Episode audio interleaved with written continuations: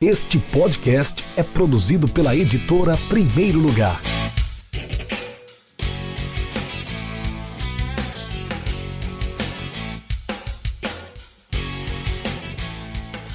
Olá, amigo ouvinte do Café com Editor, o podcast da editora Primeiro Lugar. Eu sou Rafael Moraes, você me conhece, sou editor da Primeiro Lugar.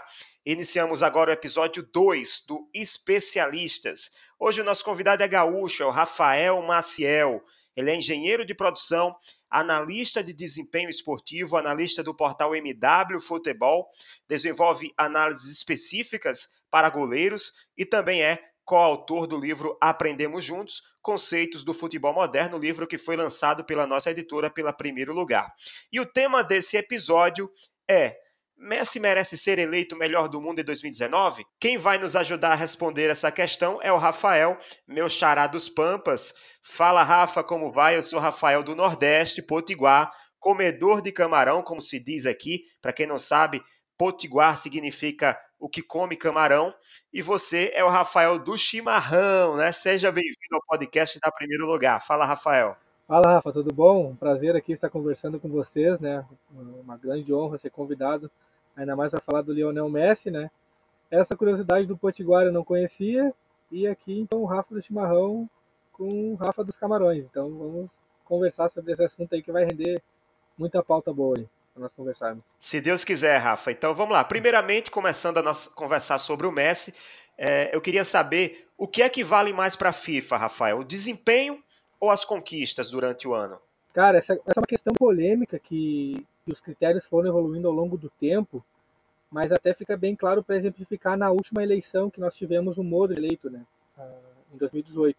Então o Modric ele ganhou todos os troféus possíveis com o Real Madrid, ganhou, inclusive ganhou a a Copa do Mundo, uh, foi vice da Copa do Mundo, menos a Copa do Mundo, né?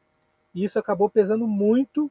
Uh, ele jogava, ele tinha um, um, futebol de altíssimo nível, dominava o meio-campo do Real Madrid, mas naquele momento, Cristiano Ronaldo e o próprio Messi e o Salah uh, tinham dentro das quatro linhas, né, de forma mais completa, eles tinham números melhores do que Modric, né? Mas claro, também a gente sempre a gente sempre tem polêmica quando se trata de um jogador que não é um fazedor de gol, né? não, não está na, na conclusão das jogadas. Eu me lembro também da polêmica que deu quando o Canavarro foi eleito em 2006. Né? Então, é um critério muito subjetivo. Né? O desempenho deve pesar mais, só que não é uma regra. As conquistas têm um peso muito significativo. Né? Então, desde que a, a, em 2017, quando voltou, a, desmembrou novamente a FIFA com a, com a bola de ouro da, da França, né, da revista francesa, quando virou FIFA The Best, os critérios ficaram um pouco mais democráticos. Em que sentido? Porque agora os torcedores também podem votar, né? mas a, os modos de avaliação, a, como a gente vai qualificar, ainda é puramente subjetivo. Então, tem uma, uma seleção de jogadores considerados lendas né? Entre eles, ano passado estava Ronaldo Nazário, o próprio Canavarro, que a gente mencionou. Então, 13 jogadores considerados lendas pela FIFA selecionam os 10 melhores. E esses 10 melhores abre, eh, vão para uma votação onde torcedores, jornalistas, capitães e técnicos das seleções escolhem em ordem classificatória 10 melhores, primeiro, segundo e terceiro. Então, se a gente vê esse procedimento, ainda deixa muito aberto os critérios, né? não deixa, não deixa para claro para quem vai votar se deve considerar quais estatísticas devem ser consideradas gols, assistências, percentual de passe certo uh, ou títulos. Não, se o cara ganhou a Champions ele vira um favorito. O cara ganhou uma Copa do Mundo ele o amplamente favorito. Isso não existe, mas uh, em um mundo ideal o desempenho deveria pesar mais que as conquistas, realmente. Então, considerando o critério de desempenho, Rafael, já que é tão subjetivo, a gente não tem como afirmar o que é que as lendas, por exemplo, vão é, considerar na hora de fazer suas escolhas. Então, considerando o desempenho, que é um indicativo de que o atleta foi realmente, fez realmente um bom uma boa temporada. Quais são os concorrentes, os principais concorrentes para conseguir esse prêmio do The Best, o melhor do ano em 2019? Boa pergunta. Considerando o desempenho, né? Então a gente, a gente, obviamente, a gente já vai filtrar em dois nomes, dois bons nomes. Van Dijk, que corre um pouco por fora, mas é o único que pode desbancar o segundo nome, que é nada mais, nada menos que Lionel Messi. Então, ao meu ver, na minha opinião, Van Dijk é o único que desempenhou um futebol de altíssimo nível, extrema regularidade ao longo de toda a temporada. Ele literalmente dominou todos os adversários. Ele é um defensor, né, um zagueiro físico, mas com boa técnica em posição física. Ele tem, ele sabe sair jogando, ele tem uma bola aérea perfeita. Ele passou a temporada toda sem ser driblado. Isso para um defensor é, é beira o impossível. Então, isso colocou Van Dijk, tá? e somado a isso, ele tem um título de Champions League na temporada. Né? Só que, mesmo assim, uh, o Messi ainda é, é muito favorito, e o Van Dijk só, só se garantiria como o melhor do mundo na temporada de 2019 se ele não tivesse enfrentado né, como rival uma das melhores versões de Lionel Messi. Esse Messi que nós vimos na temporada 2018-2019, sem sombra de dúvidas, é uma das suas melhores versões, né? Então isso acaba eh, diminuindo as chances de Van Dijk. Eu não posso afirmar nada, né? até porque eu não sou eu não sou uma das lendas, nem sou um dos jornalistas que vai vai votar. Então eu não posso afirmar nada, mas na minha visão, Messi muito favorito e Van Dijk é o único que pode ter alguma chance. Os dois são por desempenho, né? A gente pode citar por outros critérios, uh, Salah que pela segunda temporada consecutiva se manteve um altíssimo nível, ganhou a Champions também com com Van Dijk, mas um pouco atrás, até a temporada passada do Salah foi um pouco melhor, mas ele manteve aquela aquela média elevada, né? Então, não vai fugir muito, muito disso. A gente pode lembrar do Mbappé, que assumiu o protagonismo na ausência do Neymar no PSG, mas seriam, seriam eleições, se, eles, se esses dois ganhassem, seriam muito polêmicos, seriam, correr, correm muito por fora, né? os dois favoritos por desempenho, Messi e Van Dijk, nessa ordem, ao meu ver. A grande questão do nosso episódio de hoje, Rafael, é, é, responder se o Messi merece ser eleito o melhor do mundo em 2019. Então eu te pergunto, como tem sido a temporada de Lionel Messi, do argentino, em números e desempenho? Ah, essa é uma questão, uma das. Eu estava ansioso para responder, porque não adianta a gente ter daquela opinião, né, uma opinião sem base, né, sem embasamento ah, é o Lionel Messi porque ele carrega o Barcelona. Mas o que significa isso? O que é carregar o Barcelona dentro da grandeza dele, né? Então a gente tem que analisar dentro de uma base de dados que nós temos. E hoje os dados que nós temos acesso são quase infinitos, né? Então as diversas plataformas fornecem as informações, principalmente dos grandes centros. Então a gente consegue justificar essa escolha do Lionel Messi como melhor do mundo. Por exemplo, né, Aqui na, na minha análise, eu considerei a, a taça Juan Gamper, mas a maioria do, da, dos compilados de informações não consideram, né? Mas considerando a minha base de dados e com essa inclusão desse, dessa Juan Gamper que o Barcelona ganhou do Boca, Messi jogou 51 jogos na temporada, uh, então ele marcou 52 gols. Ele tem mais de um gol marcado por jogo, uma temporada regular de altíssimo nível, né? Ah, mas uh, ele marcou uma média de superior de um gol por partida. O que mais? Ele marcou gol desses 51 jogos, ele marcou gol em 32. Ou seja, em mais de 60% dos jogos que Messi atuou na temporada, ele marcou gol. Isso é, é, é surreal. Só que não basta, não, não, os gols não são suficientes para o Messi, principalmente esse Messi da versão 2018-2019. Uh, na temporada passada ele já vinha se destacando muito no número de assistências, né? Uh, no, principalmente na, na Liga, porque na Champions ele não acabou não tendo tantas assistências na temporada passada, mas nessa temporada o Messi marcou 52 gols e distribuiu 21 assistências para gol. Somando gols e assistências, ele chegou a uma incrível marca de 73 gols, participações diretas em gols, 1,43 participações diretas em gol. O que significa? A cada jogo ele, ele faz 1,4 gol mais assistência, né? Gol ou assistência é um número uh, gigantesco de Messi. Só que, como a gente fala, por se tratar de Messi, um gênio, a gente não para por aqui mais uma vez. Das 51 partidas que ele disputou na temporada, ele foi o melhor man of the match em 21. 41% dos jogos da temporada, o craque da partida foi Lionel Messi. Isso são. Uh, a gente não, nunca vai cansar. Outra questão muito interessante que a gente deve destacar, uh, duas, desculpa. Messi novamente conquistou a sua sexta chuteira de ouro da Europa, outro feito relevante, extremamente relevante. Ele nessa temporada ele não foi a referência ofensiva do Barcelona, ele era um segundo atacante ou atuava ainda atrás dos atacantes como mais construtor de jogo, construtor de jogo avançado, e ele foi o artilheiro da Europa novamente pela sexta vez. E o que mais impressiona, além por ele ter essa função de criar, ele criou 43 grandes chances de gol em 44 jogos, somando La Liga e Champions League. Ou seja, ele uma grande chance por jogo ele criou no, nas principais competições que ele disputou.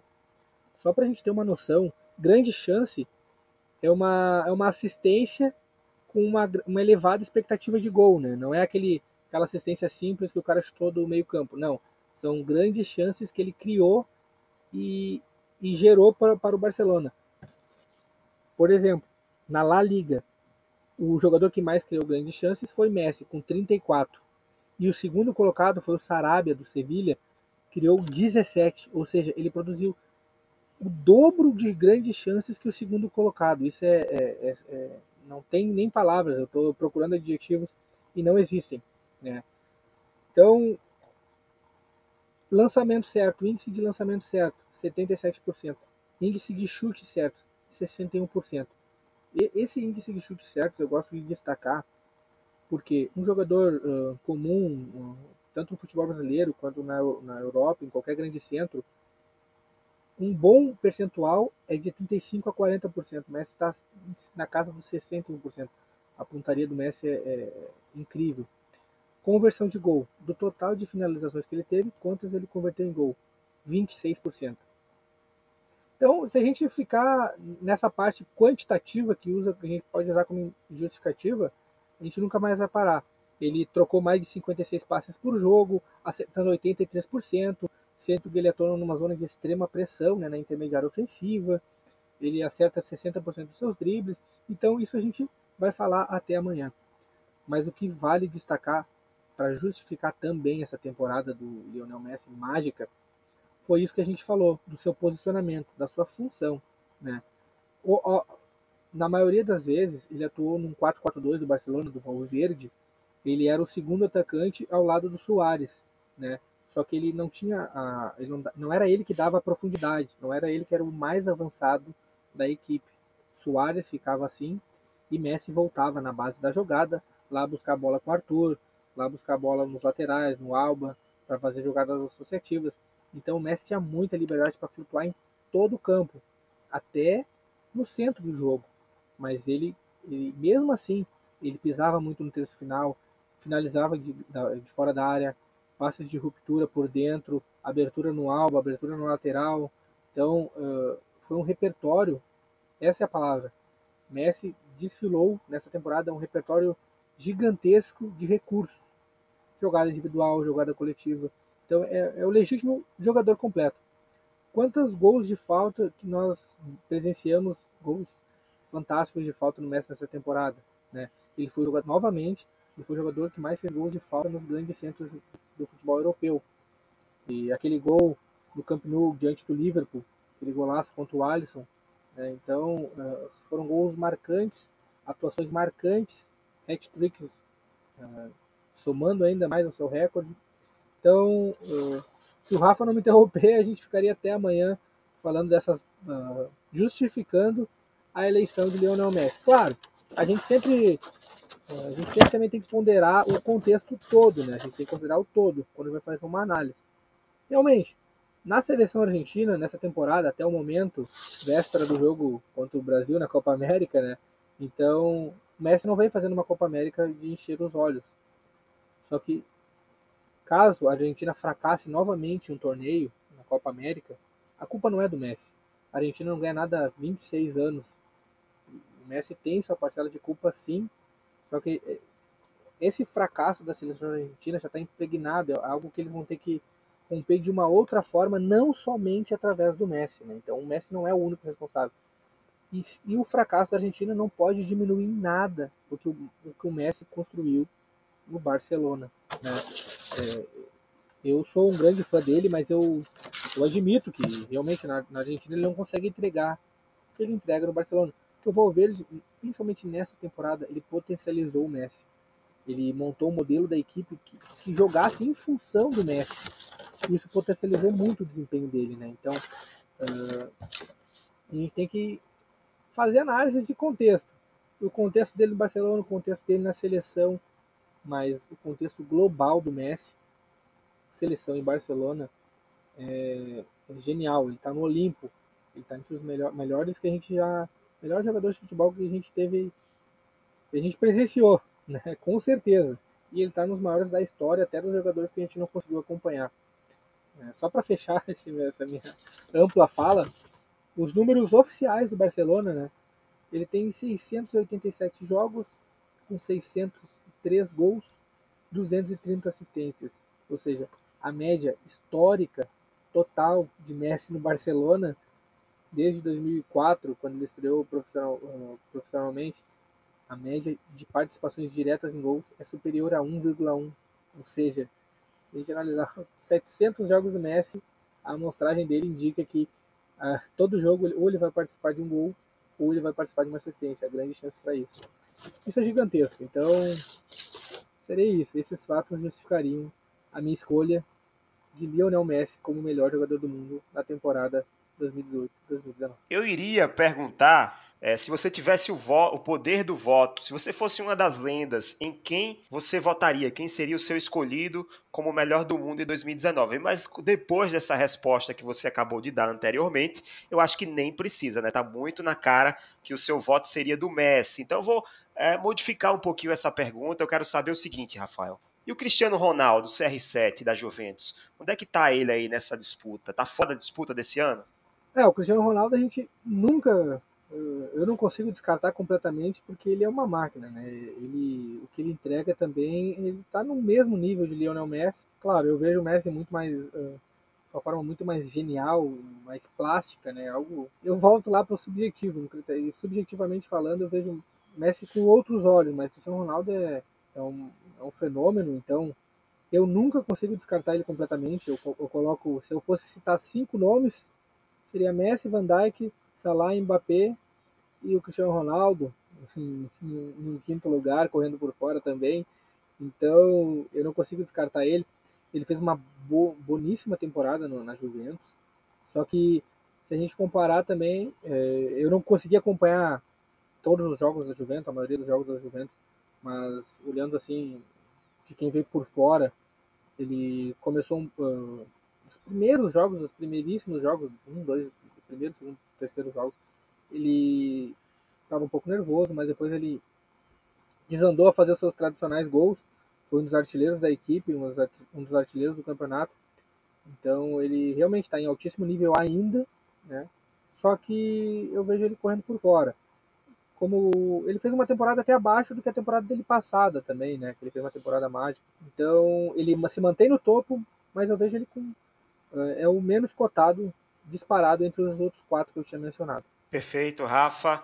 Eu também acredito que, mesmo que a minha análise seja mais subjetiva, que o Messi é o favorito a conquistar esse título de melhor do mundo, The Best de 2019, pela FIFA, né? Mas eu queria que você fizesse suas considerações finais e também falasse um pouquinho, brevemente, sobre o livro Aprendemos Juntos, Conceitos do Futebol Moderno, o livro do MW Futebol, que você participou assinando um dos capítulos. Ah, claro, muito obrigado. Então, fazendo, fazendo um resuminho do Messi, eu vejo ele uh, ele vem evoluindo a cada temporada, uh, isso há, há mais de 11 anos, né? Então ele vem evoluindo, vem se adaptando, vem jogando de formas diferentes, ou seja, ele vem se adaptando à evolução do futebol.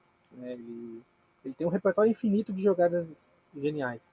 Ele começou na ponta como um menino franzino, foi evoluindo, uh, jogou na referência do ataque, uh, re, re, reviveu aquela função antiga que lá nos anos 50 o River Plate já, já exercia como o falso 9. Então fez sucesso com essa função nas mãos do Guardiola. Foi se readaptando, foi jogando mais atrás, jogou de segundo atacante, agora está como um construtor de jogo atrás dos atacantes.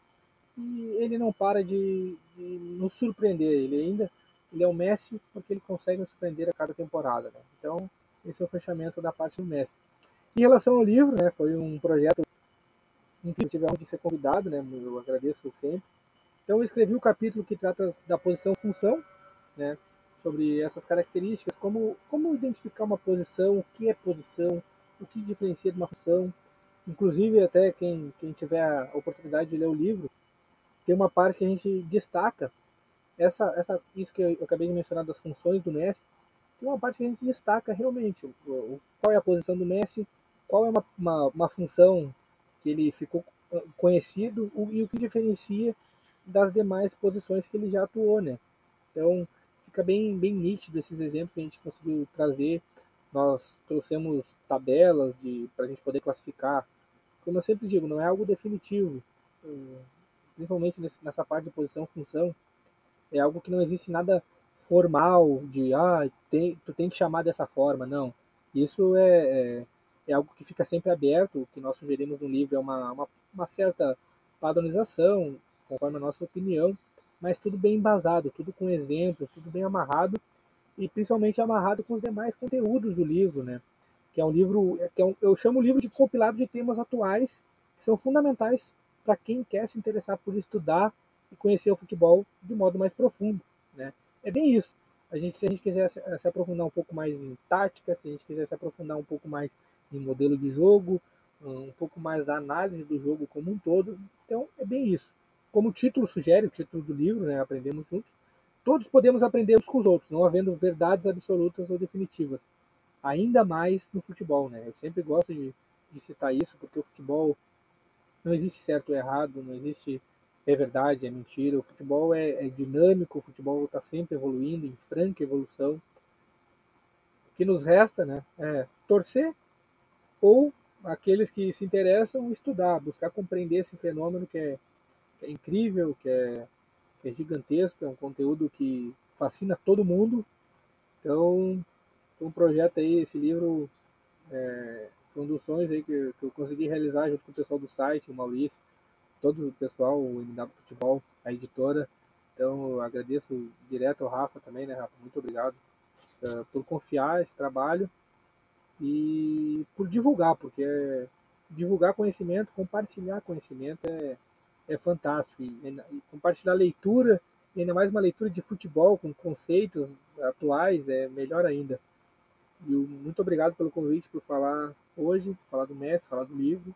Agradeço, Rafa. Muito obrigado. Obrigado a você, Rafael Maciel. Quem quiser conhecer o livro, é, o livro Aprendemos Juntos Conceitos do Futebol Moderno, livro do MW Futebol. Acesse www.edprimeirolugar.com.br barra MW Futebol. www.edprimeirolugar, por extenso, .com.br barra MW Futebol. Vai lá, confere. Se quiser fazer sua compra online, você recebe no conforto da sua casa. Muito obrigado, Rafael. Seguimos contribuindo com a evolução do futebol trazendo cada vez mais informações e conteúdo para quem gosta de estudar, de conhecer, de aprender sobre o futebol, como você falou.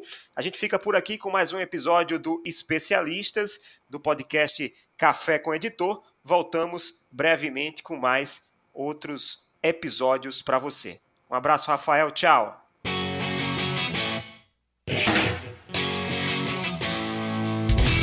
Acesse www.edprimeirolugar.com.br e conheça nossos livros.